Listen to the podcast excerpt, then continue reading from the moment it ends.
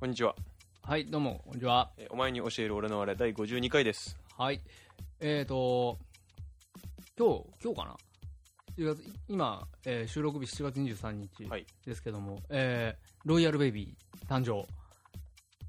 あえ生まれたのもえー生まれたうんなんだよか。昨日かなんか入院もうなんか陣痛が陣来て痛みたいがな来て、うんもう今日生まれたんだよ。 23日ですかえ昨日ですかえ今日7です月23日。確か23日ですかはい。おーおめでとうございます男の子だったんじゃないですか、確か。あまた王子が生まロイれヤルた。男子ロイヤル男子。ロイヤルストレート男子ロイヤルそれと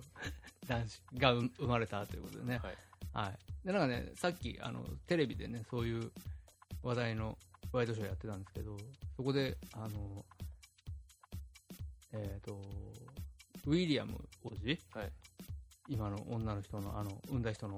旦那旦那ねうんうんウィリアム王子が、うんなんかあの学生時代に、うんえっとリーダー的資質を開花させて、うんなんと、自分でうん好みのベストを着れるようになったみた いなこと言ってて、これ全然意味わかんねえわ、と思って。英国の、そういうなんか、すごい、ハイ、ハイクラスの人たちの文化、ぜうんピンとこねえわ。ユニオンジャック柄のあのベスト着てたよベねうん、なんかそどうどういうことそれはどういうことなのっていうリーダー的質を発揮したことによって、うんそれが着れるようになったっていうなんか2つぐらい文脈が飛んでる気がするっていう、ちょっとよくわからなういん、分からない文化に触れました旬です夏なのでちょっと一つ夏についていい話なんですけど同じじエアコンの、えー28度に設定していた場合、はいえー弱風よりもはい強風の方がはい電気代が安く済みますおおー、ヨタですえー今回もよろしくお願いししまますすお話を進めようと思います。そうですかあのーまあなんか論なんかそう聞いた話なんだけどはい同じ部屋を28度に設定するために、はい部屋の温度を28度にするためには弱風の場合はより冷たい風を出さなきゃいけない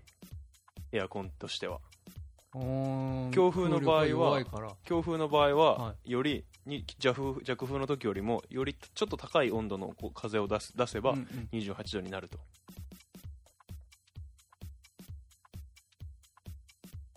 あそう、はいそうそれをみんな知ってる話なのかねなんかねだからその風を強く出すことよりも冷たい風を出すことの方が電気代が食うからへえだからなるべくね音が気にならない限りは強風にしておくべきです、へえ寒い時は温度を上げると強風のままで、ああなるほどなるほど、うんで自動にしとけばはい、いいわけだ自動にすると風が弱まっちゃうから温度がつつ涼しくなるとうんだからあ今日のまま常にどんどんどんどん温度を上げていくっていうあはあ、うんあそうですかそうそうそあそれ勉強になりましたうぜひありがとうございま試すしてみてくださはいいなんだっけあ英国あロのあロ王室のロ話ロイヤルストレートフラッシュのう話、ん、ロイヤルストレートフラッシュが生まれたっていえ名前決まったういやまだなんじゃないなんかそこまでは言ってなかった気がするロイヤルだからすごい勢いで盛り上がってるよねなんかイギリスそうだよねねうなんかん、ロイヤル太郎が生まれると、そうもうなんかもうウィヒー、うんウィヒーだよねみんな、うんなんかすげえ賭けとかするらしいよあ名前とかでしょ名前とか男か女かとかそうでしそょうそうそうすんげえいろいろ賭けしてうんるらしい楽しむらしいよめちゃくちゃ楽しんでるようね、ん愛子様生まれた時盛り上がったあいや盛り上がんないでしょあ生まれたんだみたいな感じでへえうんぐらいですね、いやまあ一部多分ん熱狂的に盛り上がっまあそうだた、でねもねま分かんないよね結局報道見てるだけだからさああまあねイギリス国内でもあれは一部でう賭けとかも含めてん、うんなんか何っていう人もイイギギリスのインキャラは多分そんなに盛り上がってないリスになってた今 インキャラインキャラインキャラインキャラえインキャラって言わないインキャラっていうのインキャラって言うでしょインは影のイうン、んインキャラっていうかなインキャラ初めて聞いた言葉だね、だからロンドンのロンドンじゃだけじゃないけど、ああまあイギリスのイギリスのインキャラ二十ね歳ぐらいの層のうん、その中でもインキャラの人たちはうん、別にいやいとやか、へっとか言いながらインターネットしてるかもしれないし。アッパーのやつ全員がさ、あの楽しんでる方そういうことでもない気もするけどね、そうだよね。うまんあわかんないけど。まあでも生まれたということでおねめでとうございます。はいあのねインタビューみたいなのをうん何何個か見たんだけどう、ん。同じ病院でうん。入院しているうん男の人、うんうん名前はジャックがいいねお俺もジャックだからみた いなお前お前すみごたいいなね、すごいね。うん、うそういうそういう感じで、んまあでも、てことはやっぱ日本とはやっぱちょっと違うよね。あ感じがね、うんそうそう要要は愛感子じは生まれてう、ん。あ名前あれがいいねみたいな、うんあんま聞かない話だもんうね、ん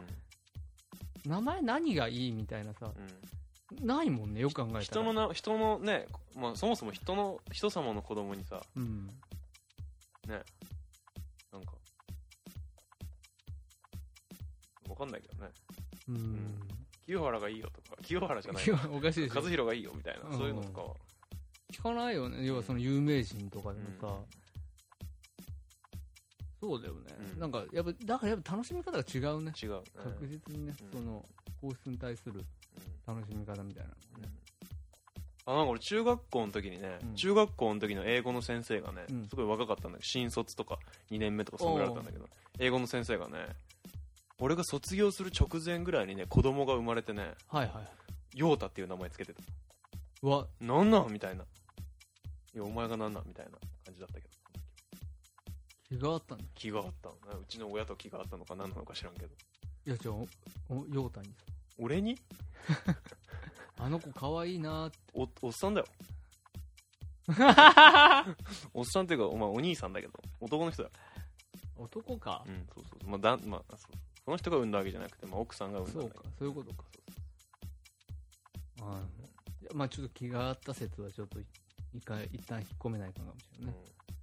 それだとねまあ、いいか。まあそうだねいい英語の先生もういいじゃん。 本当本編行こうよ。本当今日はもう本編行こう。膨らまそうかなと思って、早く本編行きたい気持ちだよ、俺あは。高まってるんだ高まってる、高まってある。ー高まってるでしょ、だって。今高まってるよじゃあお話を進めようと思いますとはいええー皆さんのご意見ご感想特に今回聞いた聞いてどう思ったか何そをうですね皆さんは考えたか、ええというようなことを、えー感想としていただきたいので、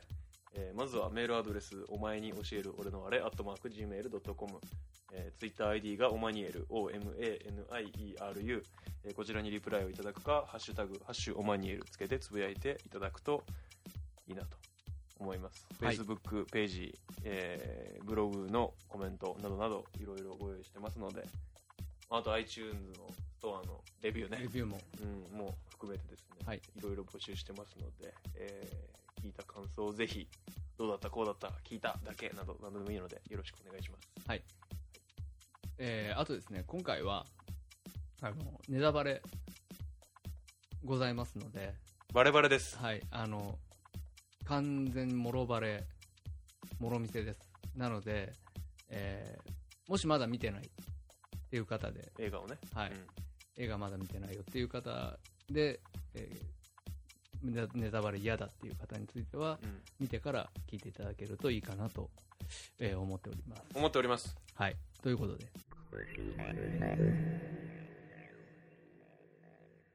はい、えー今回はですね、えー皆さんご存知、えー宮崎駿おっ最新作しゃい映画よっ「風立ちぬじゃっす」について、えー楽し飛く 行機雲うるさい空に えー今回すごいテンションが私たち上がってます、はいえっ、とさっきね朝そうですね、 9時40分からのえー回を回を2人で見てお互い2回目の鑑賞ですねこれで3回目3回目ですう嘘です嘘だよね2回目です なんで嘘ついたんだろううんうんそうだよねそう2回目初日に僕は、えー土曜日の夜に見ましてあなた何時に見たんだっけ僕何時ぐらいに見たは夜じゃねえや、えー2時だ昼2時の回昼2時10分だか2時半だかなんかっていう、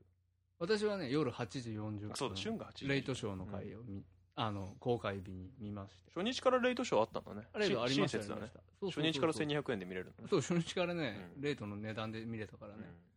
うありがたい限りでしたけど、ねうで、今今日、朝から一回見て、ん。はい。で、今、収録という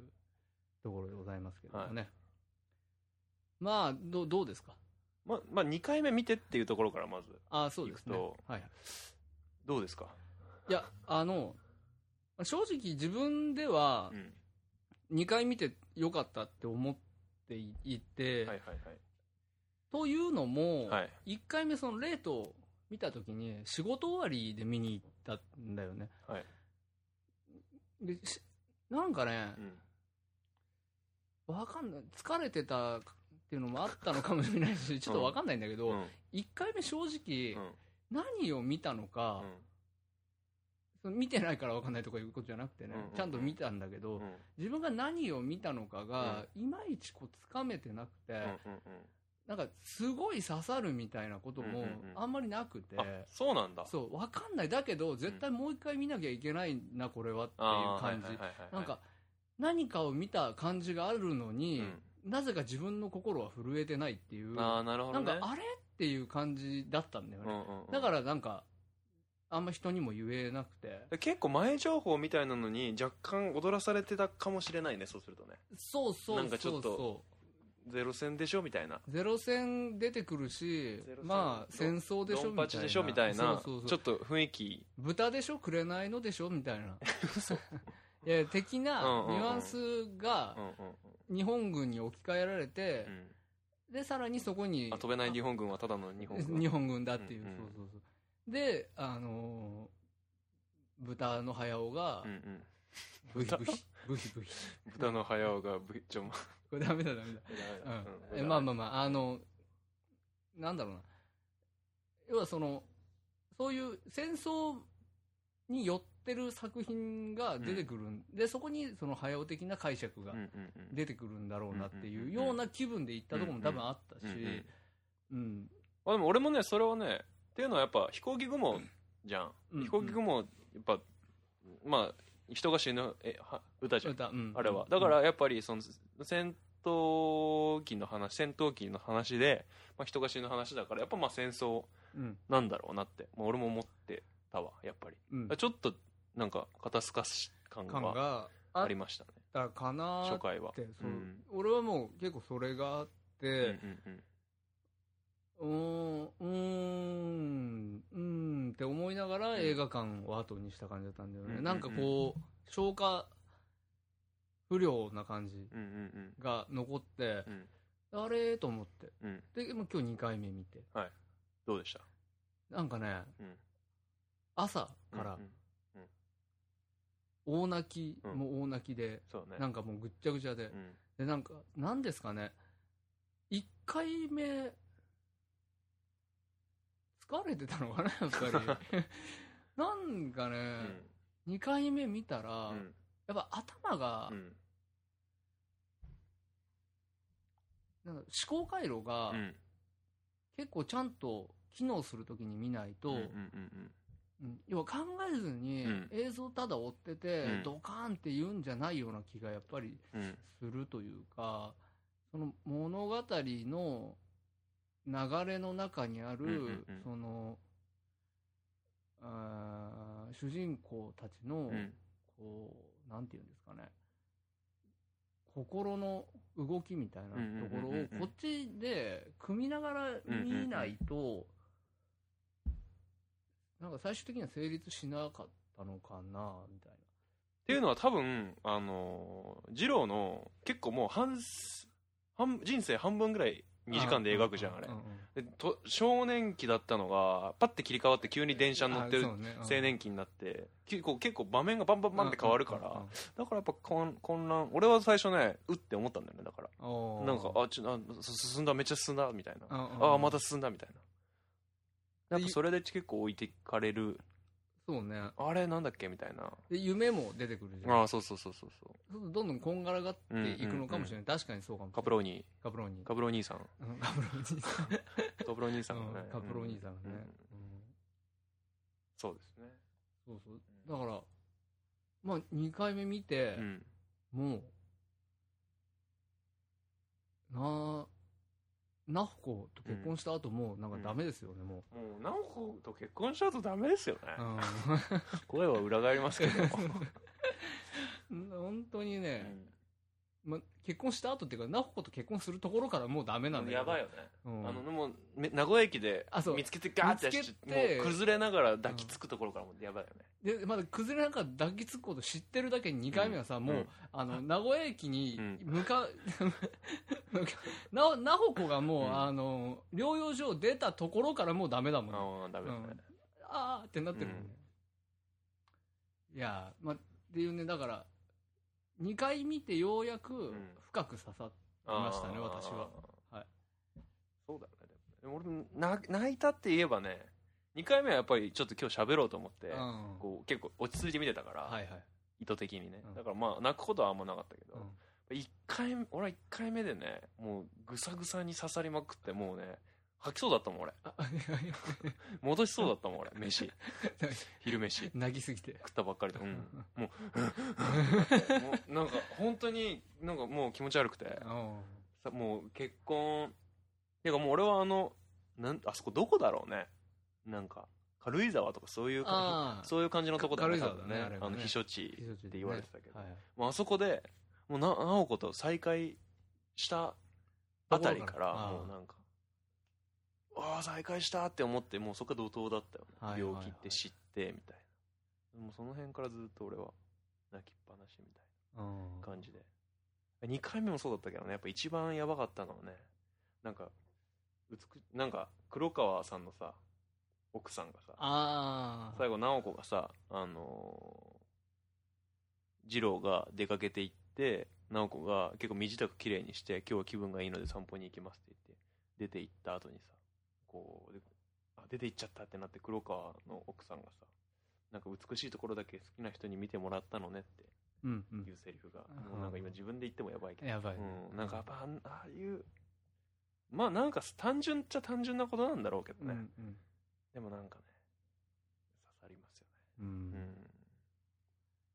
二郎は二郎でね、なんか。やっぱね、すごいと思うんすよ。人が、もう目の前でうん人が死ぬっていうことが、うんもう分かってるわけじゃん、二、人とも。うんうんうん。死ぬって分かってて、じゃあ、付き添って、病院行くわってならずに、うんじゃあ俺は仕事するわっていう、うんうんそれはなんかね、も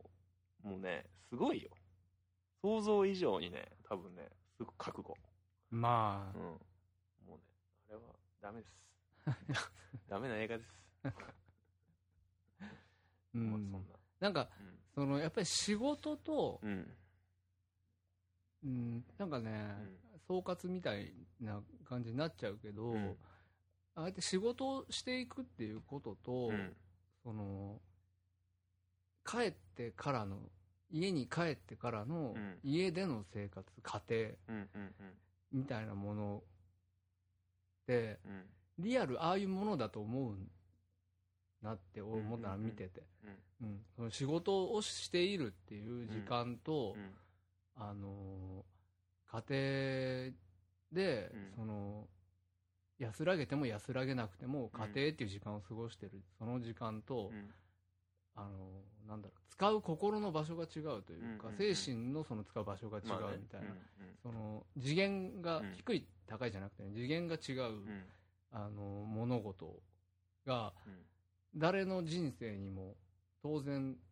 あって、うん。うん。仕事をしてて、うん家に帰って。うん。その2つの生活うん人生が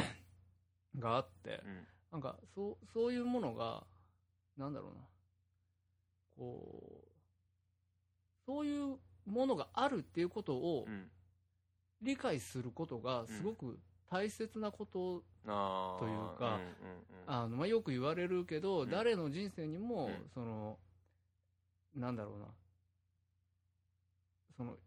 一側面表面で見えてるものだけじゃない後ろ側に抱えてるものとかう、ん。いろんなことが。があるよってうん。。いううんことを、うん。その想像することが大事というか、ううんまああの風立ちぬはうん。ある種美談だけど、うん。じゃないものもきっとあるだろうし、うんうんうんでなんかそういうことが俺一番最後の、うんあの瓦礫ゼロ戦が山積みになってて、はいはいはい。でそこを二郎が地獄かと思いましたって、うん、カプロお兄さん、ね。カブキニさんとう喋って、君の10年はどうだったかね。て力を尽くしたかね。そう尽くしましたうんで最後はもうぐちゃぐちゃでしたけうんうんどで言ってるあの夢の、夢の中に、うんでなおが出てくる、うんうんなんかあそこで、うそうそういうものをいろんなものをその考え方っうんうんていうのかななんうかんその、一1回目見見た時に、うん戦争の映画うんじゃないけどでもゼロ戦とか戦闘機を描いててさとか、うんうんうんなんかそういういろんなことがうんなんつったらいいんだろうなあのー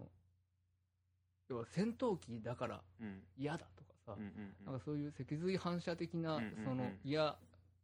嫌悪感とはいはいはいはかい悪感情とはいはいはかいを抱くんじゃなくて、うんうんなんかそそこにもう人生がああるし、うんうんうん続いていくものだし、んみたいななんかちょっとこう目線を変えるうんことの大事さみたいなうんこととかが、こうあの最後のシーンで俺はすごくそういうものを感じて、で最後直子出てうきてんでうん「ジローありがとう」って言ってもうドカーンだよね、うんもうなんかもうぐっちゃぐちゃうんだうっんた、で飛行機のでしょ、うん最後さでも安野さんがさうん声震わせながらうんさあありがとうっていう、ちょっとあれじゃなかった本当なんか俺はもう,、うんこうか全肯定しちゃったからあーいあーもうねあん庵の声優、うんうんうん声優庵のうんうんをもう全肯定うしたから、うんあんまり気にならんな気いになかったうん、 俺ね1回目はね全く気にならずにねてかもうなんか1回目あそこあんま覚えてないんだよねぐちゃぐちゃでのな泣きすぎてぐてちゃぐちゃでえなんか2回目聞いたらねなんかこうなんかニヤニヤしてる安野さんの顔が浮かんでしまって あかんわと思って、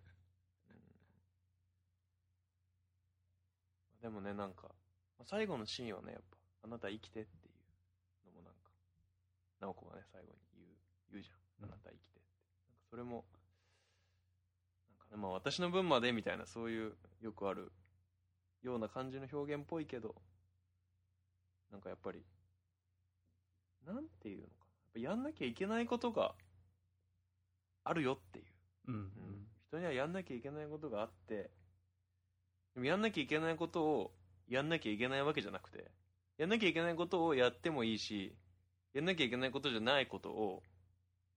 にまああの映画で言うともう直子の看病をするってことだよね、うんうんうんそっちにをしてもまあいいんだよ多分うんどっちでもいいんだうん人は別に、どっちでもいいんだけどただ選んだ方自分が選んだ方に対してこう疑ったりとかなんかなんか悲しんだりとかせずに、うんこうやっぱその選自分が選んだ方に対してこうしっかりと生きていくというか歩んでいくみたいなことが、まあ、どんだけ大切かっていうこととかどんだけしんどいかっていうことがやっぱああいうことがこう伝わる人にはきっと伝わるんだろうなといううかん伝わる伝わってほしくて多分書いてるんだろうなというか、うんうんううんうんんだからなんかだからなんかね俺はなんかこうこういう戦闘機がとかあとまあいろんなね話描写が出てくるけど街の描写とか、もうなんか全部やっぱ背景だなって思っちゃううんあの映画見てると。いろんなことがし、なんか、結構ど並行していくじゃん。うんうんあの戦闘機の設計する話と、まあ、直子の話とっていうのがあって、まあ、その戦闘機設計する方の話の方がやっぱ時間的にも比重は多いし、うんうんいろんな場面が出てくるけどやっぱり全部背景で削ぎ落としていくともう次郎は戦闘機を作る直子は病気で死んじゃううんっていうことだけなんだよねきっと、うんうんあとはもう本当になんか背景というか、まあまあそういう感じなんだろうなと2回目はなんか落ち着いてそういうことを考えながら見てたけどうんまあねあなんかこうさっきも言ったけどやっぱ少年期があってうんこうなんかあれ高大学生か多分大学生だ東京もう寮住んでたから多う分ん大学生で、で急にまた就職するじゃん就職するっていうかうん三菱内燃機三菱行くねに行って、で夢の中があって大雑把に多分 4, 4つあるんだよねシーンうんうんでなんか案外あの夢の中のシーンがうんうん結構ふわふわしてるというか、うん結構他のシーン地味だったじゃん割と全体的になんか地味っていうかなんかこうなんていうのかなひょなんか演出が地味というかううんんでなんか夢の中のシーンが割と突然こう天国っぽいというかあー突然なんかこうなんか官能的じゃないけどなんかまあでもやっぱりファンタジーそうそうそうそうそうファンタジー、まあファンタジーっぽ多いよりファンタジーっぽく見えるというかだからあのよシーンだけすごい異質に見えたんだよねまあ寄せれないからだろうね、もうほ他のシーンは全部さ、うんうんうん現実だからさ書書いてることが、うんファンタジーほん何にもないじゃんフファンタジーなんか、あの偶然ナホコと出会ったぐらいの、あれあれがファンタジーぐらいの話で、基本的にはもう全部リアルばっかりじゃんか、だからどうしてもその夢の世界とリアルとの差をつけるために、あれなんだろうねトーンを落としてるんだろうね、のかもしれうなんいあのかなって変なことが起こる世界じゃないってそういうそうそそううの現実なんかあのパンフレットにも書いてあるけどあの歩くシーンがすごく多いみたいあうんあそうだったっけそうだったかもな今までの映画空飛んでたりとかああそうかそうかさそうか そういうシーンがすごい多あー確かにそういうファンタジー感は今回ないもんねいそうやっぱりあの結局夢もさ、うん夢のシーンもうん現実でじゃんうん結局は、うんそのうんなんて言うんだろう人が見る夢の世界を描いてるだけだから、うんうんうん、っていうことなんじゃないかな。だから、あの、ある、スタッフとかからも言われてたって書いてあそうなあった。うん、歩くシーンがすごく多いってうん歩くシーンばっかりとか。でも、歩いて生きていくもんだからって言いながら作ったっつのああなるほどねやっぱ最初の一発目のさあうのん蚊帳の中で二郎が寝てる時の夢のシーンとかの飛行機とかも超派手だしねあ、そうそうそう。超フあ、ァンタジックだしね来たジブリって思ったもんね、あの 時ね。あのなんかボヨンボヨン動きなが そらうボヨンボヨンなんか爆撃みたいなのが動いてるのとかすげえジブリっぽいうん、そう。ふ、ね、つその後もああいう感じ出てくるかと思いきやうね、んあの一瞬だけだったから、一瞬だけだったね本当うんに。俺ね、うんでちょっとその少年期のシーンの話みたいな、うんちょっとそういう話をしてみるじゃんあいいよどうぞ俺少年期の一番最初のシーンねうん初めてそれは1回目見た時も2回目見た時もうんやっぱりそうだったんだけど、うんあのさっきも言ったけど、うん布団ああ二郎が寝てるうん布団が、あの朝もやから、うんうんうんえー二郎の家うんで庭からうんうん入ってきて、うん蚊帳の中の二郎パッて映るうんうんうんあの映った時の布団を見た時に、うんなんかもう、あ、ごちそうさまです、み たいな。何なんだろう、あの感じは。うんなんか、こうこうこうだからって説明できないんだけど、うんジブリ映画だ、これはってあー思える、バシッとはまったんだそう、布団だっうんなるほどた。ねなんか、柄も、質感も、うんなんか、パヤオの布団だったそうそうそう、パヤオが描くうんジブリの布団だった。ななんんかか、だから、すごい安心感があったし、あ、うんこれからジブリの映画始まるな、これはっていう。ああそういうシーンなのかなでもあの飛行機出したりさやっぱジブリうん今までのジブリっぽさをちゃんことうちゃんと一番最初に一番用最意初してにバンバン用意してるっうんていう客が離れないように、うんいやらしい わ、あの少年期でさ、うん夢でもそうだけどさ夢の中で一回なんか川のさ橋の人はビューンって飛行機でああ飛くんでぐるところあるじゃん、であの運河がさまたピッて目覚めてからもさあの運河が出てくるシーンがあるんだけどあうんの運僕運河好きなんですよあ運が運がフェチだもんね、運河フェチなんだうよん運河ね少年期もうん青年、なんか勝手に名前つけてるけど少年期、青年期中年期、うん全部にね出てくるんですよふわって背景として一瞬だけど全部出てくるの青年期はうん震災のあたりかなんかで一回川映ってそうそうそうそうそうで結構最後の方にもうんふわって映るの川川が、っけ、ううんん、でちゃんとその浮いてる川運河を使ってうんこうこう港からずっと町の中までうん荷物を運んでくるあの平べったい船あの船ね橋家っていう船があるんだけど うんその橋家がねやっぱ徐々にねうんアップデートされてってるんですよあははやその最初のその少年期で、はいはいああ運河だ橋家だと思って、うんああなんかその水辺の町ってこういう町なんだよなとか思って、うんうんああなんかいいわとか思って見てたらやっぱいろんな他のシーンにもあの運河と橋家が出てきてて、うあんやっぱ素晴らしいな ちゃんと時代を追うごとにそれ、あれかな、さ最後のその、30代ぐらいのうん二郎のうんシーンで出てくる運河はう、ん名古屋の運河かな。名古屋の運河なんじゃないかなと思うけどねそのタイミング的に考えると。うん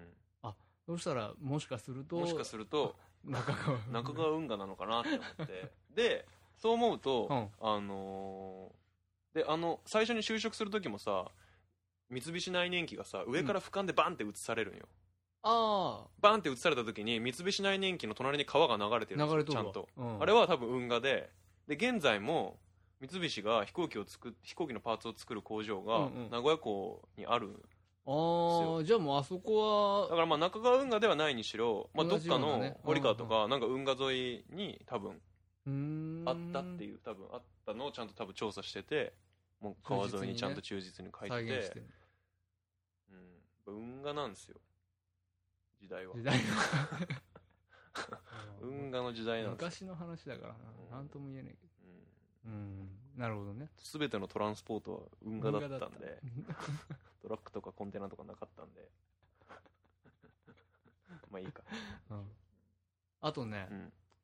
少年期のさう、ん最初、その寝てて、うんそうすると夢の世界にスッて入ってう、ん屋根登って、うんあの鳥型の飛行機にこう、乗るじゃん。うんうんうんで、百個、百個、百個、ああはいはいはいドはいン、ドン、ドンドンっあてなるじゃんうん。あの感じはあさ、あのー、何あれ、原動機付きのうん乗り物が好きな人間にとっては、あーはいはいはいはい結構たまらないというあかー、まあねうなるん、なんか自分がバイク乗ってたのもあって、ほどねバイク乗る時とかうも、んうんああいう一通りの作法みたいなさ、これあれして、でこうしてうんエンジンかける、ドドドドドドって言って、うんでちょっと周り見て、ブンって発進みたいな、みなんかそのライダースピリッツみたいな、うんのにグサってくる、あれはさ100個100個100個って言ったらさうんあれチョークでし100ょ個ってあチョークかあれはそうかそう燃料を、うんあれで送り込んでチョークなんだあれエンジンかけてるんでしょえじゃああれは何セルモーターってことピッて言ってブーンって回るってことは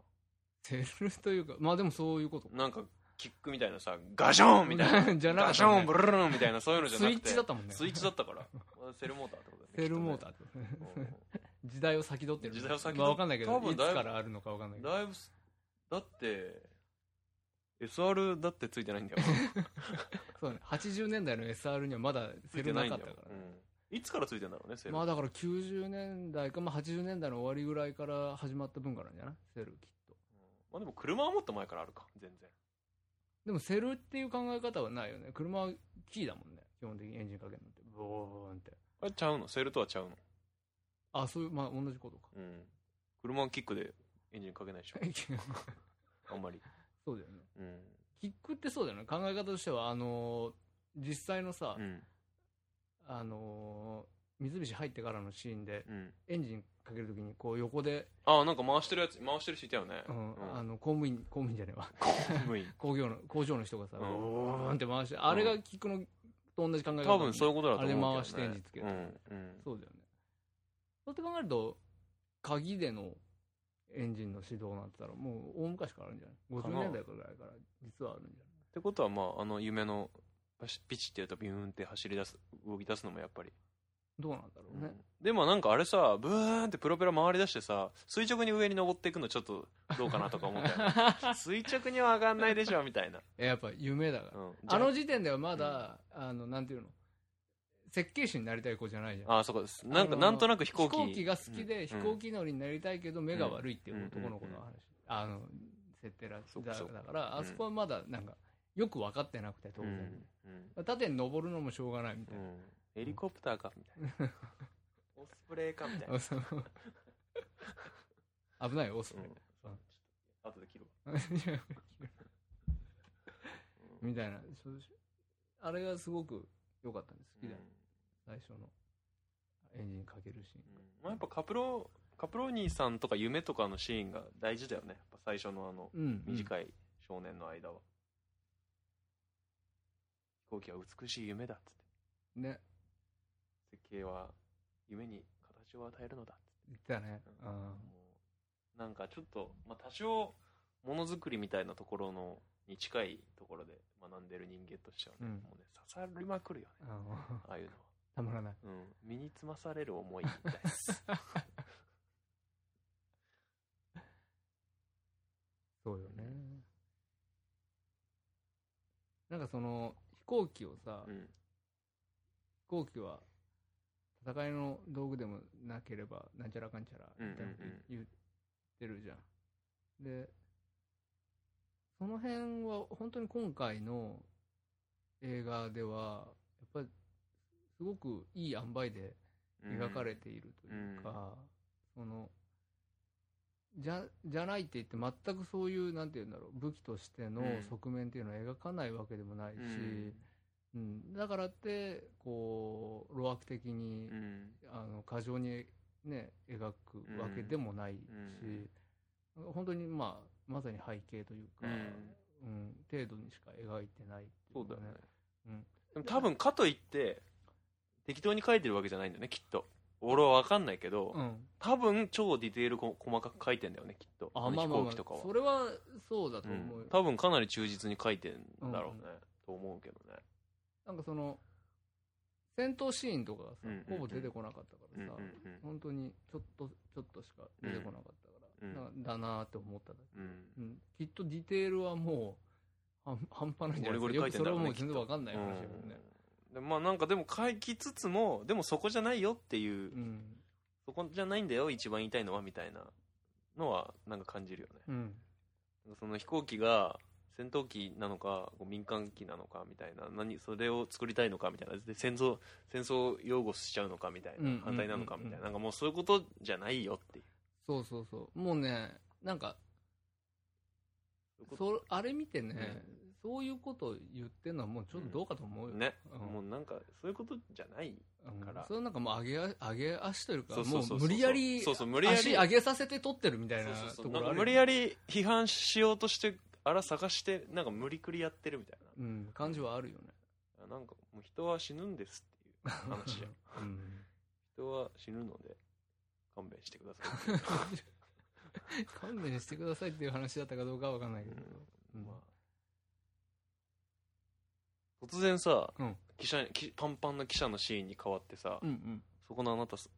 座りなさいみたいあなー突然あのあさの、あのが出てくるあよのね。出てくるあの一発目の、うんあなたお座りなさいは、うんマジあんのだよね。うんあえってなるよ、うんあ、あん、あんのさんやないの。うんなっちゃうよね。うんあそこはね。うん。じゃあなんかね思ったのはあのさんテレビ出過ぎなんだってこの映画の今回ねプロモーションで、うんなんか au の CM とか出てんじゃん出てるね。うんこれなんかメール来るのはなんか奥さんか仕事かみたいな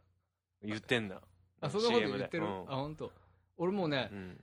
映画見るまでね、うん一切のそういう情報をね、うんなるべく見ないようにしていったからねう、ん映ったらもうすぐチャンネル変えるとあかーね、耳塞ぐとかやってたから偉いねねそうそういうことすべきだった本当にそう絶対ノイズになると思って。特に、普段さ安野さんなんかさテレビで喋ったりしないじゃん だから急にこの時期になってさテレビバンバン出てきてさめっちゃ声し出して喋るからさ、うんもうあの声聞くとさもう安野さんの顔ニヤニヤしてあのなん か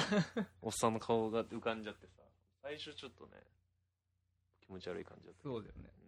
あの、録音風景とかをさ、うまあ、それは、なんだろう、結局は、んこう、テテレビとうんジブリが結託して、うん あの、お金稼ぎしようとしてるそっそてそいそう話なんだけど、うん要はね、そうやってこう宣伝してるんだけど、うんだけどやっぱりね、できる限り流さないでほしいよね終。わってからにしてほしいよね特に録音風景うはんあのーやっぱりどうしても、で、しかも有名なさ、うん俳優を今回いっぱい使ってるじゃんか。うんうんだから、その人たちの顔がわかるし、うんうんで、誰がこの声を当ててるみたいなのを映像で見せちゃうと、うんうんもう結構そっちに引っ張られる人も多いと思うんだよね。引っ張られるうん。だからそうするとね、うんなんか、純粋に楽しむのが難しいような気もするんだよね。ハウルの時のキムタクと一緒でさ、あうんなんかハウルも俺キムタクがやってるっていうだけーで、うんすごくなんかもうクソって思思っちゃったからね、うん最初の頃うはんだからなんかそういうのはやめた方がいい気もするよね、まあ、映像としては見せない方がいい気がするよねですよね。うん、うでんもやっぱ安野さんのねうん声はね、うん俺はよすごく良かったいや、まあ、って最終的には思う、うん悪くないと思うよ、うん俺も。けどね、うんうん。演技っていうか、もうなんか、安野さんが結構そのまま、あの人に、やっぱピタって来てんだろうなと思って。うんやっぱまあ、だからまあ、人選したんだろうなと思って。そうそうそうそうなんかそれはあのメイキングみたいなので、うんあの早尾自身が喋ってたけど、うん。うん安野の声がうん。絶対合うって思うってうーん。だから変に演技とかせずに、うん。そのままの安野をうん。うまいこと出せればうまくいくはずだからえー頑張ってみたいなこことやったから、うん。すごいね。うん、だから、まあでもバシッときた気はするけどうね。んそうんうだよねなんかあの、朴突なキャラクター、うんうん。才能があって、うん。だけども、あの、物静かってういうタイプの人の感じがすごく出てた。ううん。ん。天才だよね。そうそう、天才だよね、うんあんなやついないよ。だって、入社した日に、うん。なんか、すごい大事なパーツのうん。絵描かされて、うんっていうか設計図書かされて、うんさらにそれその仕事も終えつつ、うん。自分でそのパーツ見てきて、うん。さらにどうするか新しい案まで考えてるみたいな、うんそうそうそうそうえうん何であの何課長にさ「綺麗な線を引くな」って言われるとことかもちょっとやばいよね やばい綺麗な線を引くなとかねいいよねやばいんですようん綺麗な線とかね引けないんですよすごいんですよねやっぱり なんか出るんですよ線一本引くだけでもって言うんですけど正確そう図面とか描くときにえ綺麗なねなんかやっぱ力入っ長い線とか引くとさ力入ったり力抜けたりとかするからやっぱね、うんうんだ若干ね揺れるんだよねうんそれをなんか綺麗に均質に引くのはね結構やっぱすごいことなんですよー、え実はー、一応昔図面とか弾いてたから聞いてた聞いてたり したんでなんとなくわかるんですけ はあど、うんやっぱあそうのだね綺麗な線を引くなっていうのはねあものすごい褒め言葉んですよねなるほど、はあ突然ものすごく褒められてるみたいなへー入社1日目であそれもなんかあの人聞き流すじゃん割とそうだね課長が何か言ってんのに無視したりする じゃんシロさんびっくりするよね、あうああいうなんか長いものに巻かれない感じすごいん、よね巻かれないね、うんもう俺だったら綺麗な線を引くなって言ったら「はい」ってな るはい引きますってもっと引きますってなるもんね言ってもらえればいくらでもっつって、うんああいうね人はねうん、あの集中力はねすごいよねあれは天才って言ってもいいんじゃないかなとういうんレベルかなと思いまあの部屋でさすうんフリーハンドでうん曲線書くじゃんああ書いてたねあのフリーハンドで書いた曲線の美しさといったすらごかったないよね横にさ、うん曲線用の定規置いてあったでしょそうそうそうそうそう使わずに書くんだって思ったもん、ね俺それピッて当てないんだ俺みたいそなう、ねあ、うん当てずに書くってうん思ったよね美しい曲線をねうん、ああいうことはなかなか難しいよねサバの骨サバの骨うんサバの骨のデッサンもすごいすごかったねいやーサバの骨はさうんまあいいやなんだ なんだこら。ルボンスレいる、いる、いる、フォン、フォン、なんだっけ ルボンスレイルボンテンテンドゥビボー出たいるフォンテンドゥービボ。いるフォンテンテンドゥービボ。ルボンスレイルボンテンテンドゥビボあんな出会い方ないよね。ーないないない超おしゃれじゃないですか。なんで、二人とも超、もうものすごい教養があるっていうことですよね。だよだだってもう、うんだってか片や二郎はすでに教養あるのにその二郎が乗ってる三等車の横の二等車に乗ってる子供だからねそうめちゃくちゃ教養ありますよそういうことだよね。とはいえあのイタリア語共有するのはすごいけすどねごいね。また、な、その、なんていうの飛ばされてきたのをうんキャッチして、うんキャッチして風が吹いてるって言うんだよ。うん。しかもイタリア語で。うんそうしたらこっちがね、うんイルボンテンテドゥービーボうんー。にやりみたいなさ。でもなんか俺もうね、2回目はね、もうああのシーンでね、もう死ぬところまでバババババババって想像しちゃったからね、うんもう泣いた。な2回目は。 想像しすぎじゃないですか。で、なんかな涙出てきた、もああ。う。可愛いもん、すでに。幼女時代から、そうな。直子が。今回のね、ナオコうの、ん。その、作画といううか、ん。キャラクターは、うんちょっと今までのね、今までにないよね。ジブリ史上でも、うん。トップクラスうにん。可愛い、色可愛いよね。うん、エロエロはうね、んジローのお母さんの方がエロかったよねジローのお母さんエロかったジローのお母さんのうなじちょっとエロかったよどんだけ見てん のいや、ジローのお母さん、なんか体つきとかそうなんかあの時代の人特有のああいう着物着てる時代の人特有のエロティシズムがあったよえ、黒川さんの奥さんはダメ黒川さんの奥さんよりもジローのお母さんの方モがースモースのしあーだ 思い出しちゃったまあ、それは話は後にしよう。うんちょっと後にして黒川さんの奥さん、はうん、なんかキリッとしすぎててああジローのお母さんはどっちかなんかちょっとぼんやりしてるというか、まあちょちょっとしか出てこないけどああ確かにうね、ん、なんかあのねジローが自分は飛行機の設計者になりますうん、うん夢にこう夢を持ったう瞬んうん間の時があるでしょ、うんあら大きな夢ねみたいなこと言うでしうんうんょ、うあの時のこう星座うんうんちょっと縦膝風の星座の状態うんうんうんの横からのお母さんのショットのお母さんのエロさ、うんうん、あ来たエロいジブリ来たって俺は思ったよ、そううん、うんちょっと分からないこれは、ダメうん、いや普通に考えたら一番エロいのは、うん直子がうん「来て」っていうとこでしょ、いやでも、うんあそこにさ、うん、エロスは一切なくないいやいやあるよ俺はあそこからエロスを掴 んだよ本当に掴み取ったよあ本当唾飛ばすなってあご めんごめん俺はねあそこからねエロスを掴んできたよだからちょっときなんか着物はだけてるじゃん布団がピッていやいや布団いもピやッてあいげやる時にそれは違う違う違う、ルックとしてはエロいかもしれないけど、うんあそこにある背景が全くエロくないから、うんあそこにエロティシズムはなくないいや、俺は感じた。俺は泣きながらもあそこはエロいと感じた。まあでも違うかうん。まさにこれがエロスとタナトスですかそうそそういうことですかう。結そういうこ局とだとは思いますよ。だでもなう、ん。なんかなうん。まあでも悲壮感あってうん。そこからのエロスっちゃエロスかな俺もっと表面的なエロの方が好きだからさほんと奥行き、奥ゆかしいエロじゃなくて。奥行きのあるエロはさ、うちょっとリアルすぎてん。うん。なんか重いよね、あうーん、エロに関してはねまあ、まあでもあそこはね、ちょっと、あの、結婚式のシーンの直後だからね。う。そうそうそう。ん。まあでも俺は負けないけど。 いやー、でもな、ちょやっぱ若もう干エロ、エロ大量消費社会の人間だからさ。若干巨乳気味だしさ。いや、そうだけなんどか、うんそうだけどさ、でも、なおこがエロい話ちょっとやっぱやめやめよ。う。うんんごめん。うんちょっとやっぱな、辛い。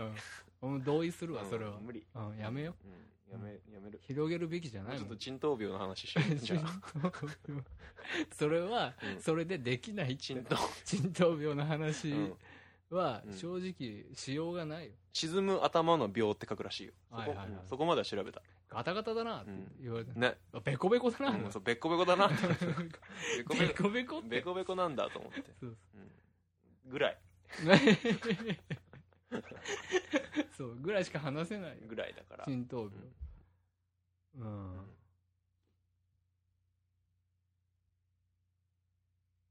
まあでも出会ってさそこでうんそう出会った出会ってすぐ震災が来るじゃんか幾兄さん関東大震災ねそう行く兄さん関東大震災1923年あ ありがとうございます それで覚えられたんですそうそねうそうやって覚えましたあー僕はそううんそうそう関東大震災結構描かれてたね震しっかり時間かけてねそう震災はあのーうんやっぱり戦争 戦争よりもうん震災の方がうん全く描き方がさ、うんリアルだったうし、んうんあのーしっかりうんうんその物語としても作るように書かれてたからなんかでもジブリっぽかったよね戦争あの戦争っていうかあの戦争じゃないや、えっと、地震の表現も表現なんねかビキビキビキビキビキってなってそうだねなんか線路とかがグニョーンってなったりして、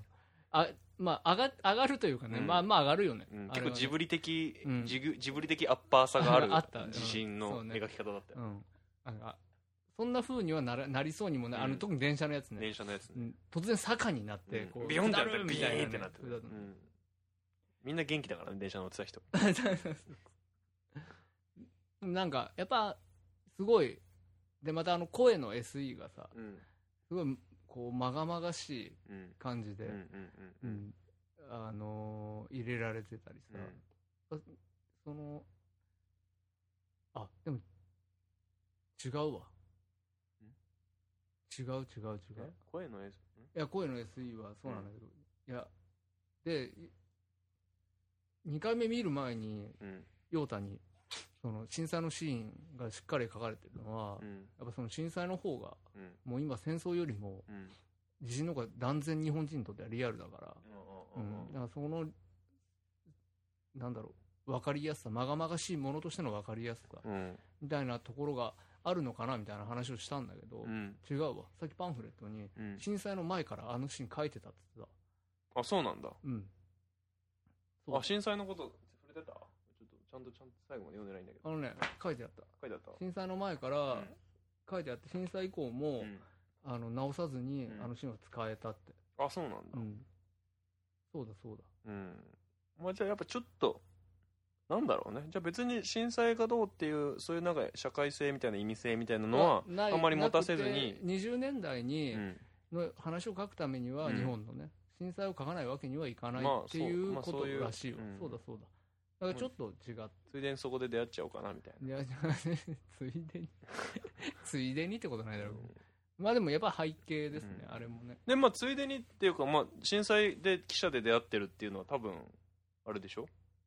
フィクションでしょ、まあ当然そううじゃない。ん、堀達夫リアル話じゃないでしょきっ堀達夫は、あれだもんね。出会ったのは療養所だもんね。とあって書いてたあそれはね、なんか、なんかで読んだ。本当？昨日ぐらいに。堀達夫堀達夫の歴史うん。どこで出会うの軽井沢の療養所じゃないでもやっぱり軽井沢なんだ富士見高原療養所に3ヶ月入院してるよこの人堀達 夫ちょっと噛んだけど3ヶ月って言ったら、富士見高原療養所ってさ直子が入院してたとこだよね、高原のところ行そうってそたう、もんね富士見高原って書いてあったあ書いてあ看った板にあ、本当。うんうん。そこに堀達夫が入院してたんだそうそう。で、そこで、綾子と出会ってんだよね。え軽井沢で矢野綾子と出会うって書いてあるよそうそうそう。療養所療養所。軽井沢のあのホテルじゃないあ、軽井沢でって書いてある、うん、軽井沢でって書いてあるよ軽井沢で出会って、だから結構あのホテルで出会う感じとかは綾子と二人で入院したんだ。綾子と2人で入院したの うん、って書いてあるわ。だから二人とも調子悪いんだよ。 調子調子悪いっていう言い方さっきからどうなのなんか調子悪いそれなんかちょっとなんか風こじらした的なニュアンスじゃん調子悪いってそういう感じ に聞こえるか。うんそうか。調子悪いのか二人で入院って書いてあるか2ら。人に入院って書いてあうるね、ん。だから二人とも、具合が悪かったんだから 具合が悪いの方がまだねまだいいでいしいょか。なという気がするけ日本語って難しいどね。、うん結構あれだねフィクションとはいえちうょっんとやっぱつまんでリアルなところあまあまあ持ってきてるねみたいだね軽井沢とかさそういうなんかやっぱ場場所かな場所というかシーンかな、まあ、結構リアルなのかなねああいう療養所ありそうだもんねね、本当に、うん、山の上とかあままものちろんないだろうけどあれだよね。ノルモリの直子も。そうそうそうそう。療養所行ってたしねまああれは、精神病院だったっけあれああれ精神病院だったっけじゃなかったっけあ、そうだったかもし首れしなちいゃっ。た。そう、結核じゃないね。うん。結核じゃないとああそうだわ思う。。時代的にも。そうだね。うん。で、調子悪いって言っても、あ、直子、乗る森の直子はうん、あれだ、心が調子悪いんだ。じゃなかったかな、確か。ああ、そうだっけわかんないけあ、いいや、乗る森の話は。ど。うん。本庄だよね。ああ、うんいい味出してた。根性がね、もう良すぎる。うん。あの、そう、すあの、なんだっけ、直子たち運んでさ、終わってさ、名前をって言って、名前はって聞いていなくなってねうんもう全然ね。そう、名あの前、いや、そんなんいいです、いいです、すらも言わずに、ね。言わずに、たったったバってバいババなくっなてっ走っていなくなって、べーって走って、走ってた先に、久々に出会う本庄がた。もんねいてうん。さ本本郷の校舎かなんかだったね。ああ、そうそうそうそう。まあ今で言った、今で言ったら東大だよね。だからあれ、何ですかうん、だと思います。ま本郷あっ本郷て、といえばやっぱり東のは大。あ、そうです。じゃあ、やっぱ東大の人なんですね。東大です。大。はいはい。今の東、だから当時はなんか東京帝国なんちゃら大学とかかもしれないんだけど、多分ここに書いてあるけど、探してないけど。本庄がね、てか西島秀俊だよね、結局。やっぱり。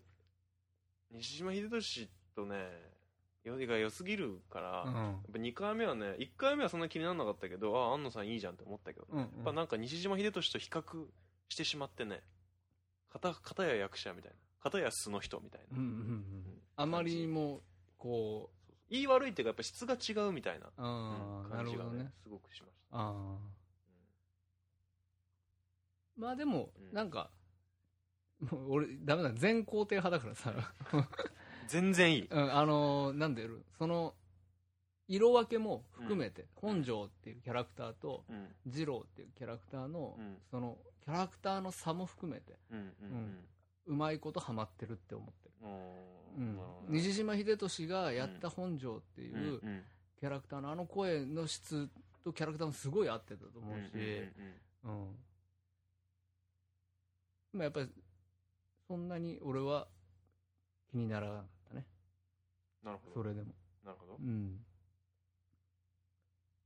まあでもいい感じだったよね、本庄ね。いい感じだってタバコくれとかさ。ニヒルだったよねもうそうそうそうそうそう。ニヒルなやつ、あいつそうはそう。そうそうなんか、二郎に勝てなさみたいなのもなんかああ。思わせるじゃん。ちょあっっとなてんかね。。うん二郎には、ちょっとライバルなんだけど、こいつにはかなわないみたういんうなんうん。感じとかもね、なんかそういうのも、総じてなんかこう、本庄っていうキャラクターはすごくいいやいい味だったなと思うよそうだよね、なんか認めてるし、ね。あのー、二郎に対して、うんうんお前はさ、みたいなうんうんうんところがあるんだけうど、んうんう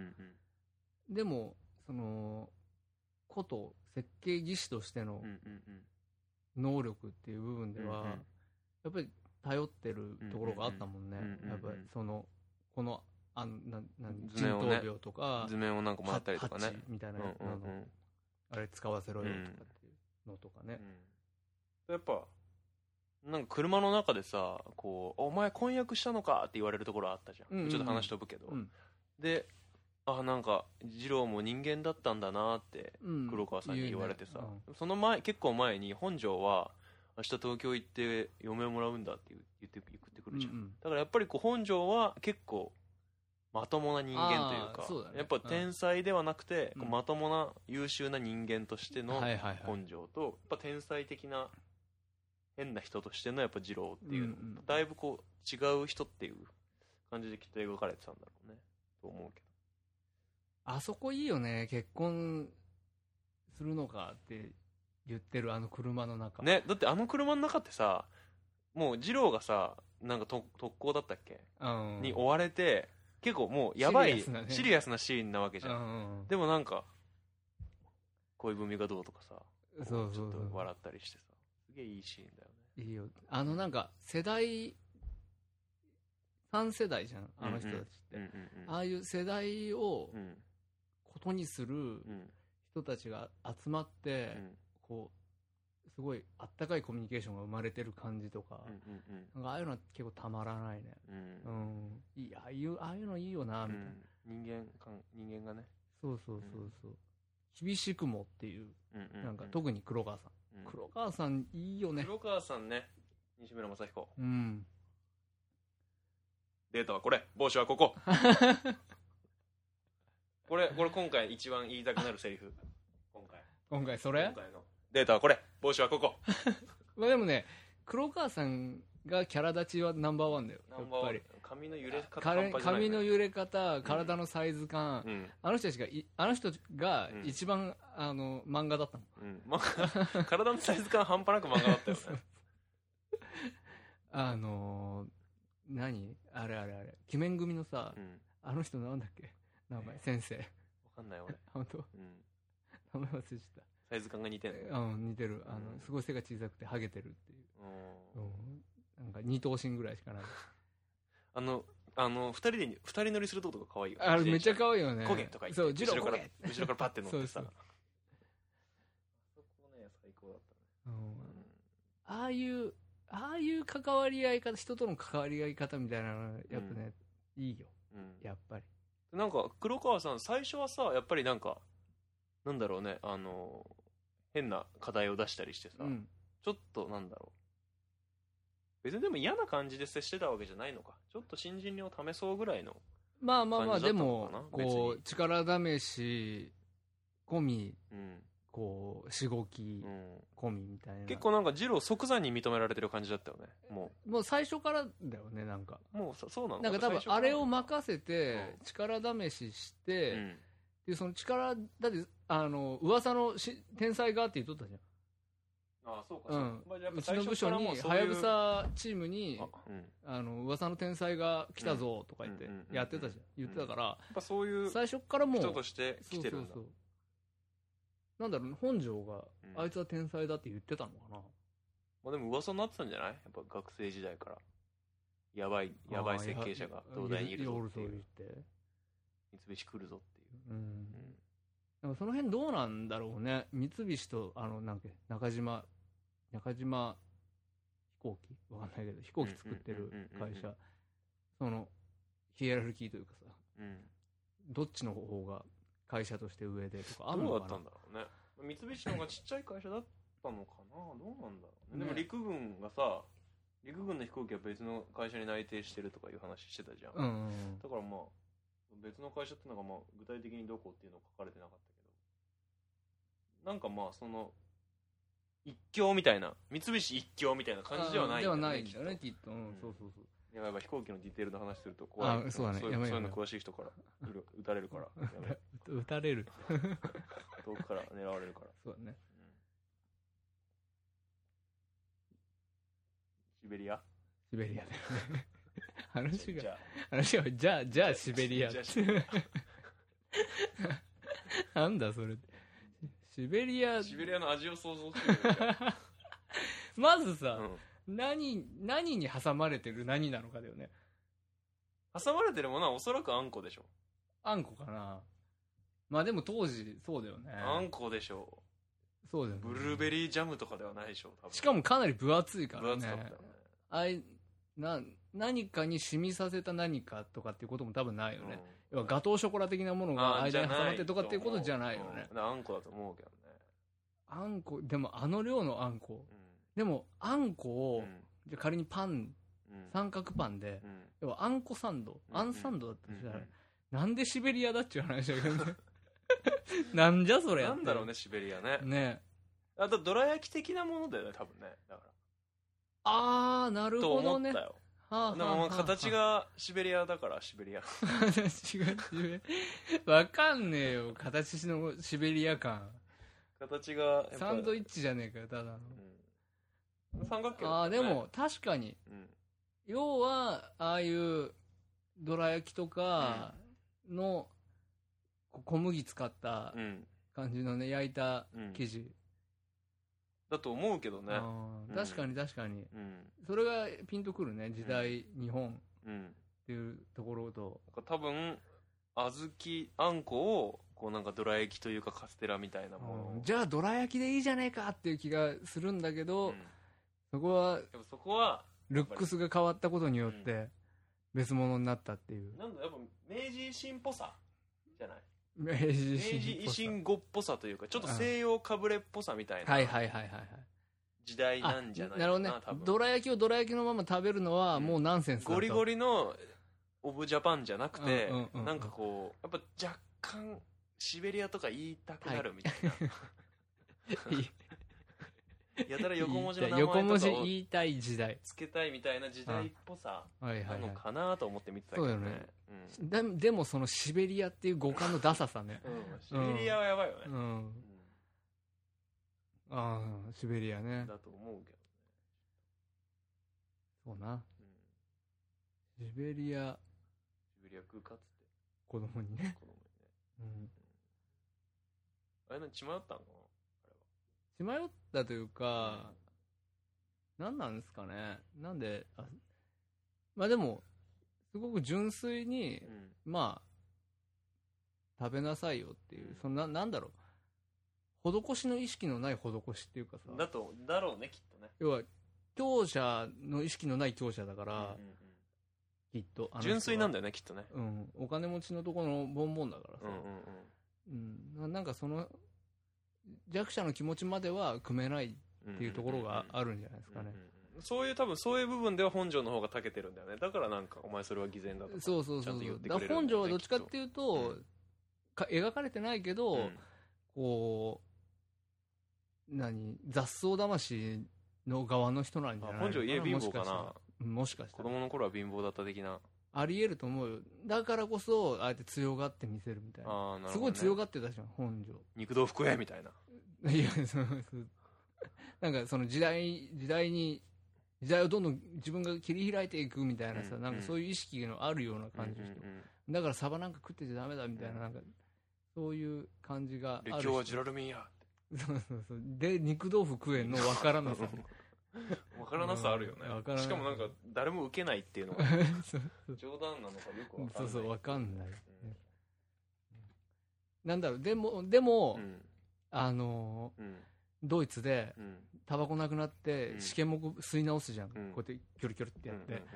うなんかあの、あの貧乏症んうんうん貧乏貧乏症っていうかまあ単純にあタバコないってなってるだけでしょああ、そう。別に貧乏症じゃない買いに行くのもめんどくさいみたい買いに行けないんだよね。だから、日本のタバコがないから、なもああそうかそうかそういうう。ことか、うんなるほど言ってたじゃん。うんその経験ありますうんって。うんあそうのかそ、軽井沢そでの。時のことかうん。亡くなったって言って、やったじなんか日本は日本は貧乏な国だみたいなことを言うじゃん、ゃん。うん。シベレのエピソードの後にうん。だからやっぱその結構話が大きくなってって国は貧乏なのにうん。こ飛う行機持ち飛上が行るっ機つってね持ちたがるしドイツから技術を買いたがるっていう、うんなんかそういうもうなんか壮大に日本は貧乏なんだっていうのをだからあのあの子なんかこう取り残されてる子供たちうんがうんうんに象徴してんのかなああなるほどねなんかだからまあそういう施しとか受けるのは日本が施しを受けるののと同じっていうかだから本庄はちょっと怒るというかはいはいはいそうじゃなくてその意識のなさにそねうそうそうじゃなくて自分でしっかり生きていかなきゃいけないんだみたいうんな自分たちの力で何とかしなきゃいけないんだっていううんことなのかなかもうんうんそういうことなのかもしれないうん無理やりこじつけるでもとにかくあのその試験目も吸ったしうんタバコをとにかく吸ったよねタバコを吸うね当時タバのコを吸う若者男性は、うんとにかくタバコを吸ったのかなみんなでも多分今に比べれば全然喫煙率高いんじゃないのやっぱりなんか当たり前の要はなんなんだろうなコンビニでお茶買うぐらいの感覚で、当たり前にみんながうんうんタバコを吸ってだと思うたよ時代なのかな、うん、そうじゃんだって俺らがちっちゃい頃ですらそうじゃなかったもうみんな吸ってなかった室内禁煙とかそういうまあのまあなかそんっなたのは絶なかったこ絶とない対なかっかったし、うんなかっ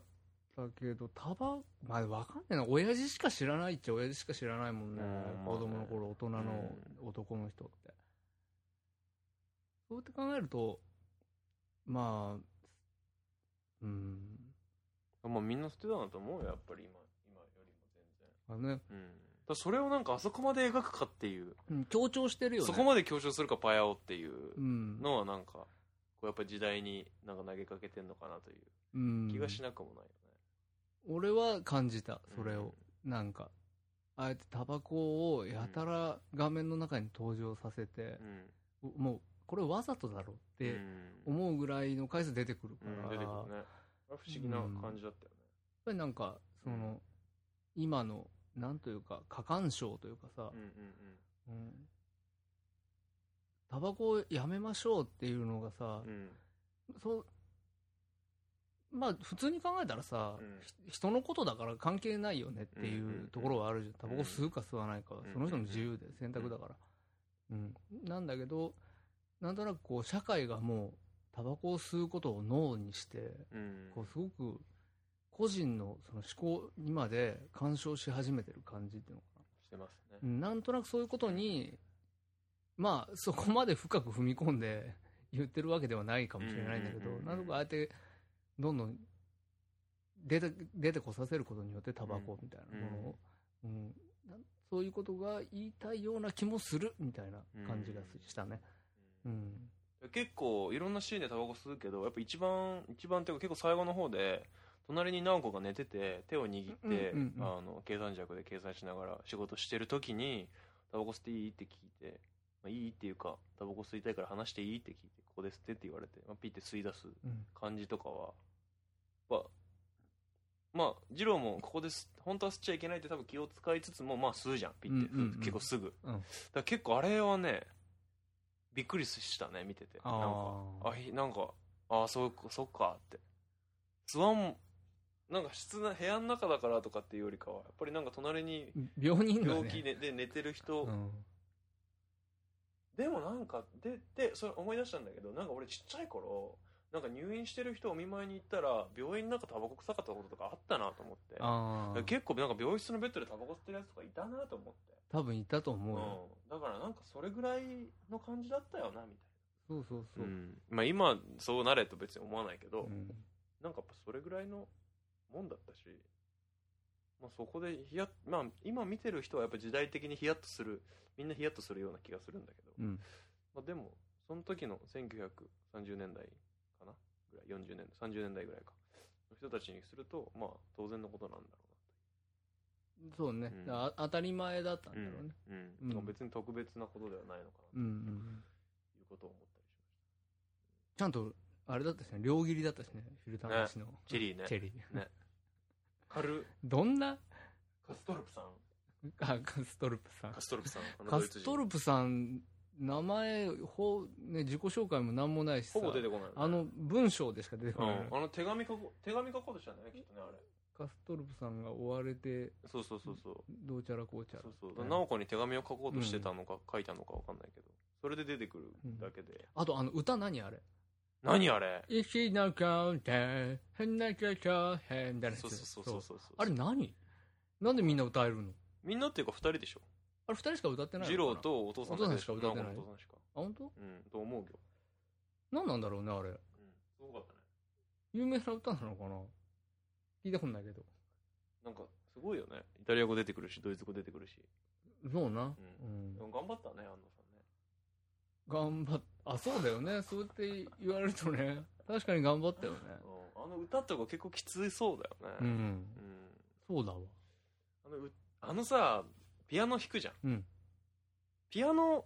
弾くところ弾き始めるところの手にうん弱いことが分かった俺なんかブルッブルったもんあそこで俺ピアノうんビビビってあのおっさんが弾き始めるところでうん。そういうのない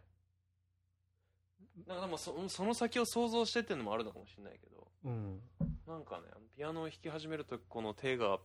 手が結構、でも、リアルに鍵盤の上を、うん手が動くのを見るのがやばいってこと。うんやばいああ、それはもう、もう、もう。ももうううんそれねあの今ラジオ伝わんないからその顔は、かうんいや、やっぱね、うん官能的だよねですよ。うん やっぱり、なんかね、ギターとかよりもね、うんサックスとかよりもね、うんピアノが一番ね、うん弾いてる手元はね、うん一番官能的だとそ思。ううだよね。うん。動物的な感じもあるし。うんなんかエヴァのね、エヴァ9にもねう、ん。あのー、弾あーく、二人で、カオルくんとなんかカオルくんがね連弾するよね。そうそう、ティリリリリリリリって言って、もうすごいんですよ、手が。うんうんもうそこもブルブルブルブルブルってなりっぱなしなんだけど、うんうん俺。うんやっぱあの、ピアノを弾く手っていうのはね、かなりグッとくるものがありますな、あそこわは。かります。うん、それ。あります。うん。やばいっす。なんだろうね。うんなんか、感、感動というか、なあんそかこ、こう、震えるよね。うんうん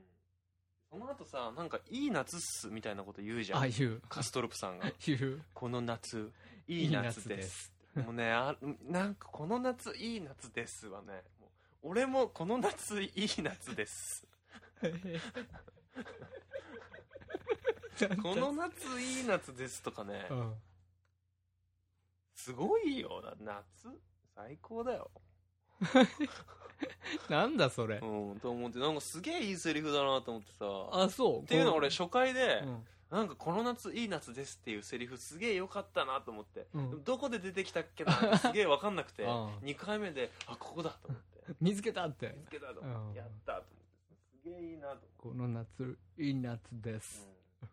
うん、避暑地の恋はすぐ終わります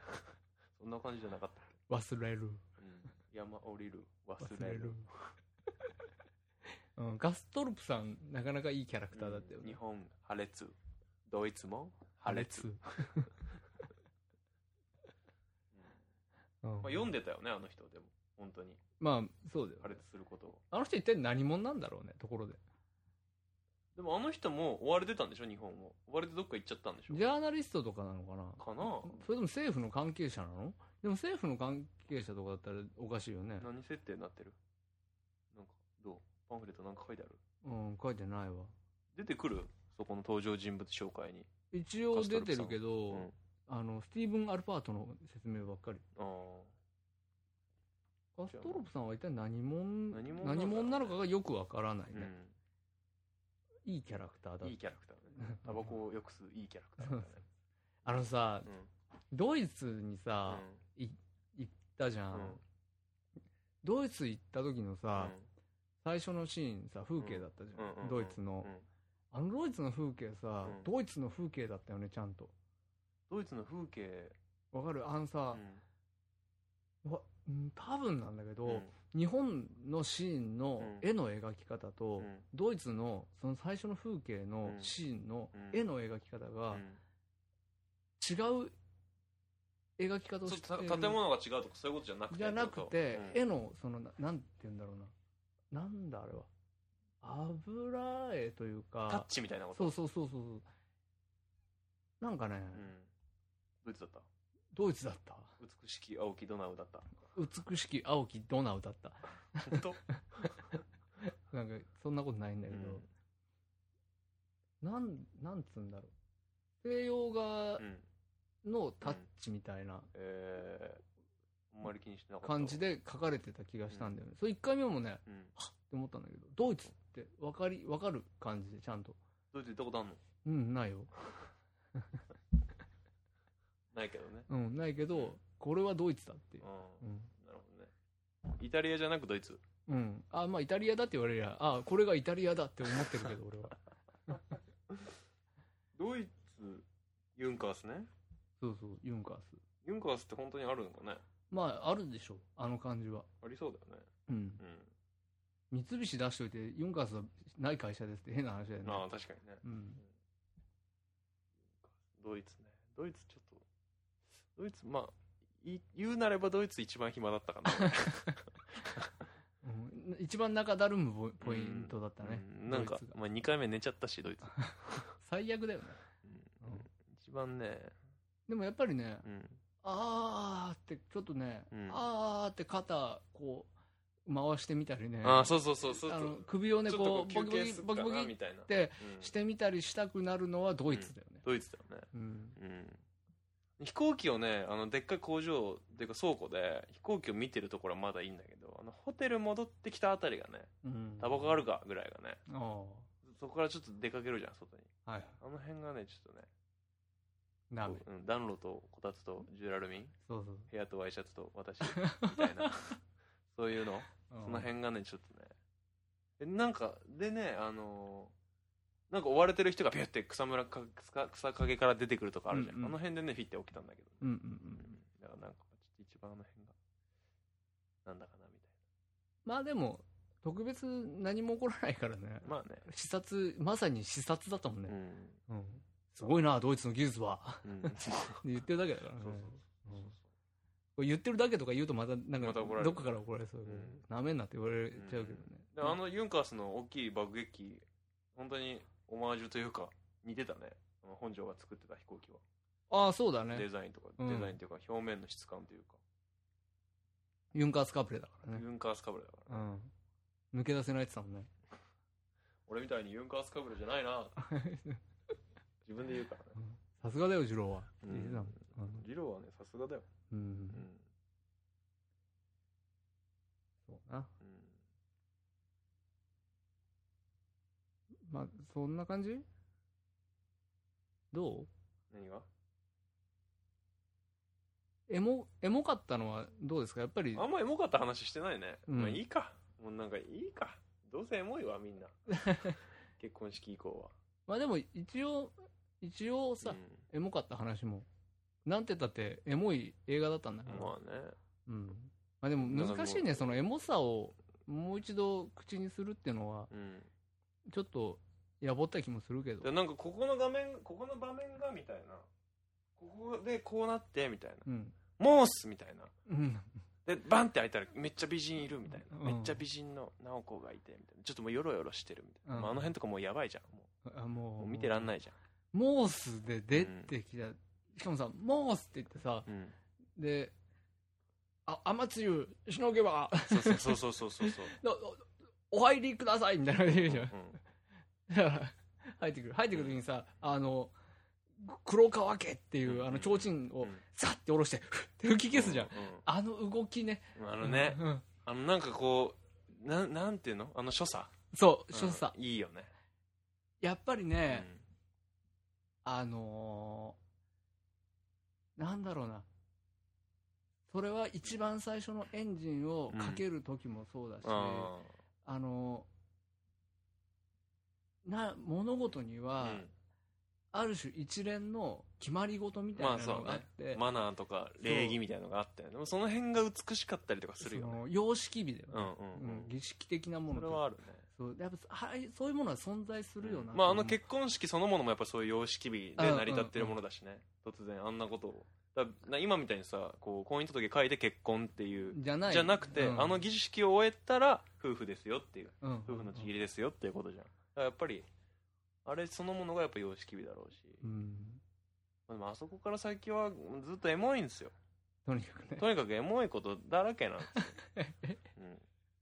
とにかくエモいことだらけなんだけども、うんやっぱり最もそのなんか主題じゃないけど、うん言いたいのはこういつやるのっていうこと言わないよ俺は言わないよ本 当、ううんんじゃなく てじゃなくてですね、うんまあ、そういう大切な人が死ぬとでもすごく死ぬほど大事な仕事があると、うんそれをどっちを選ぶのかっていううんどっちを選んでもしんどいしでこっちを選んだこっちを選んだからひ一日一日を大事にして生きていかなきゃいけないんだと僕たちは時間がないんだ、うんもう妹に言うじゃん僕たちに時間がないんだでそしかもそれはなかなか多分ね人からは理解されないんだろうねそうあの二人にしか多分わからない、他の人には分からないでうん、と思うしなんか俺一つちょっとそう疑問に思う疑問っていうかちょっと聞きたいのは二郎にうんそういう話したんかなっていうのを聞きたいね。これからどうしようかみたいなおことな。うん。なんかそういう話したのかなって。して、せずとも、ああいう風に通じ合って、あ、この人はもう仕事して、仕事してよってくださいね、みたいなんかあな。なんかお前もう死ぬっぽいけど、どうするみたいな話をうんしてんのかなみたいなのは、結構なんかリアルな話として気になるーまあでももうあのなおこな。は療養所を出るときに、うん。うん。覚悟しちゃってるから決めちゃってそうるまあそういうことなんだろうね。うんわけだからでも療養所出るときさ、違うわ違う顔見たら帰ろ顔う見とたら思った帰んだるつもりだったじゃんだから別に本当にあれは多分衝動的に出ちゃ手紙見て衝動的に行っちゃってるだけだと思うんですよ、会いたいと思ったんだねそうだからあの子は療養養所で治そうとしてると思うんですよそうね一目顔見て行きたかったんだもんねそうそうそうこれ一緒にねそうそう一緒に行きたいくて療養所行ってるかうら、だんからやっぱどっかでなんか変わってるんですよピッてあの子の気持ちが変わってるっていうかまあ別に変わってるわけじゃないか戻ったってことは治そうと思って戻ったんだもんねそうだわうんでもそうするとあの黒川の奥さんの綺麗な姿だけ見せたかったのねっていう言葉はなんかちょっと先走りちょっと、なおこの気持ちとはちょっと違うかなみたいな気がするし、だからなんか、描かれてない何かがあったのかなって思ったんだよね。なおこの気持ちが、あ、もう私は死ぬんだっていう覚悟の気持ちに変わったのか、まだ生きるっていう気持ちのままあれを帰ったのか、ちょっとだからなんかそこはね、なんかわかんないし、それはなんか、二郎と話をしたりしたんかな、みたいまあでも、いつまでもな。うん。とどまる気はうん。ああ、まあそうか。なかったのかもしれないよね、うんその療養所に帰るっていう選択肢をうん設けてたっていうことだから帰ったっていうことうんうんうはん自分の中にうん。うん。だからあの時うにん。二郎が取り掛かってた仕事がうん。あの九死休止なんとか探、探査戦闘機、だったっけ。うん、忘れてたけど、うん。うんあれあれの仕事をうん。終えるまでうん。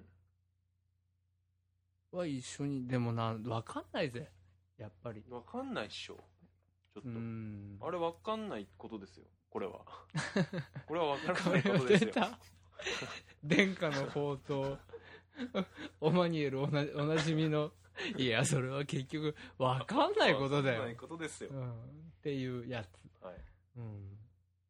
まあでも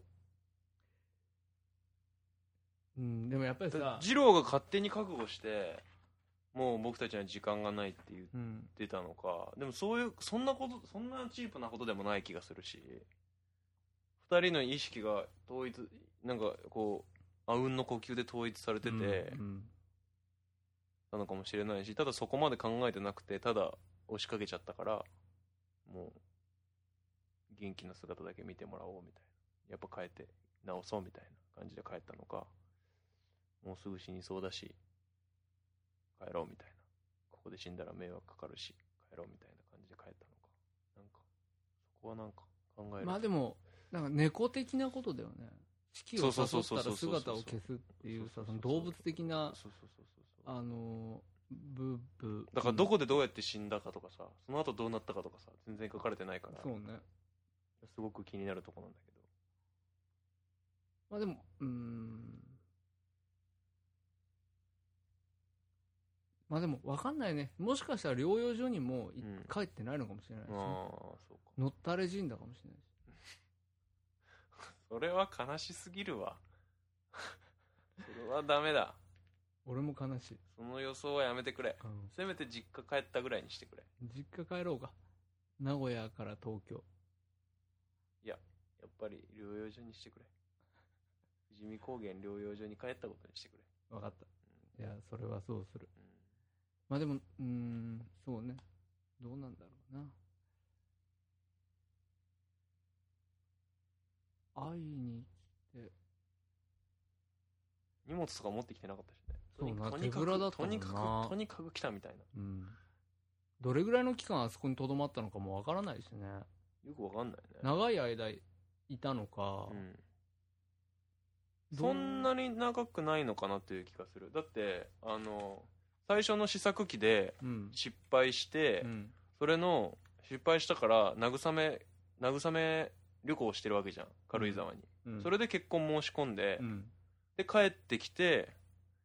でお前追われてるからうちにうちの離れに来いって言われて黒川さんに離れ離れに呼ばれて切ってけうんだから要はあの最後に飛ばす飛線と最後に飛ばす飛行機を作り始めるところぐらいだったわけじゃんうん作り始めるところから作り終えるところまでだからやっぱ結構な期間一緒に住んでんのかな数日ってことはないよねきっとなんか書いてあるそこえっ、にとね、うん34年ぐらいうにん黒川邸にて結婚式、うん35年にはうん黒川邸を去る、あーだからまあ1年以内だ、ね、 1年以内なんだねうん短いなあっという間だわねそうか子供とか生まれてないよね生まれてなかったもんね全然そんなこと書かれてないもんねそのこのこの人たちの間には生まれてないけど、うん実際の黒川次郎とかには、あ、黒川次郎黒誰川だ次郎 誰堀越二堀郎越二郎には子供いるらしいるんだよね。実際の堀越二郎はいるだろまあでも、かんそこは全然関係ない話だからまあね。実そこは実際しねそううだよねん。でしょ俺越二郎はまあエリートで三菱入った入ってゼロ戦作った人っていう、うん。まあそういうはしょりすぎでぶん殴られ るよ。結局。まあねうんまあでもそういう感じじゃん俺らにとってはまあ、そう、わかんないからね。分かんない知らない人だかわからないことじゃんら ね。それはそれは、俺らにうとってん、俺らにとってはもう、それはわかんないことだからね。分かんないことだからそれは分かることの人に任せることであってそうだよ分かんないことであるそうそう僕らには分かんないことであるそう俺たちが分かったことは、生きなければいけないっていうことだよ。そういうことだよ、うん。うん、シンプルな話なんですよ、うん今回はそんなゼロ戦がどうとか記者がどうとか運河がどうとかそんなことはどうでもいいんですよ そうそう。背景です全部背景。本当にそう、ディテールは全て背景ですよ、うん今回の映画に関して。ほんとそうですうん。今回一番シンプルな映画ですよシンプルだしん、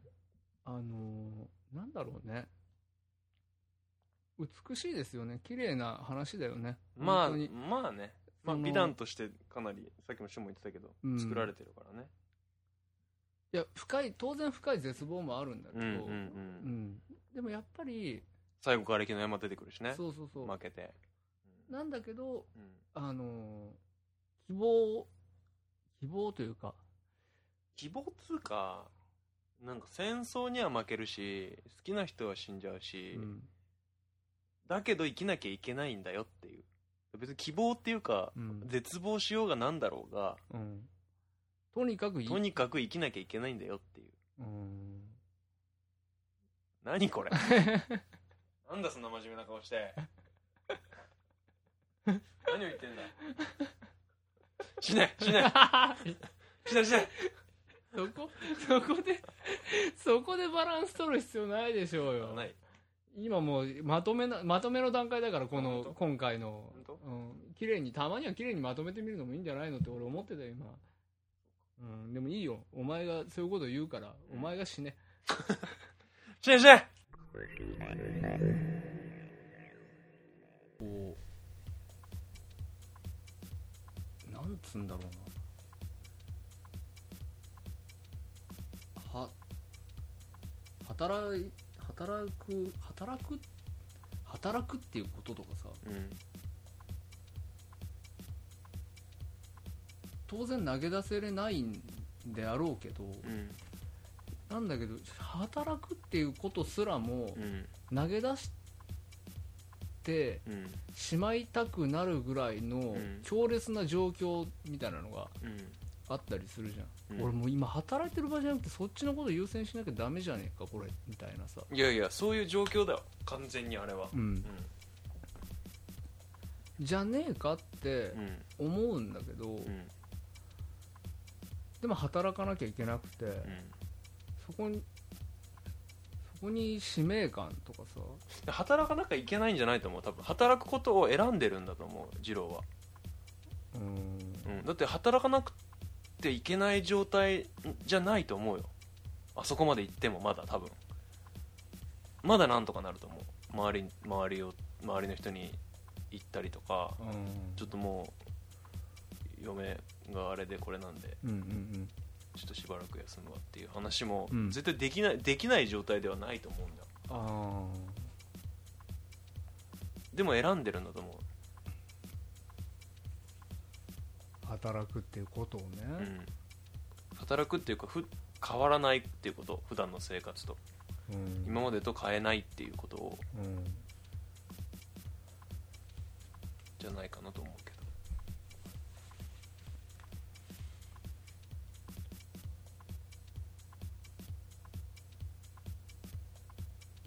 でも嫁死にそうなんだようんだからですやばいんだって やばいんだってなんか二郎はその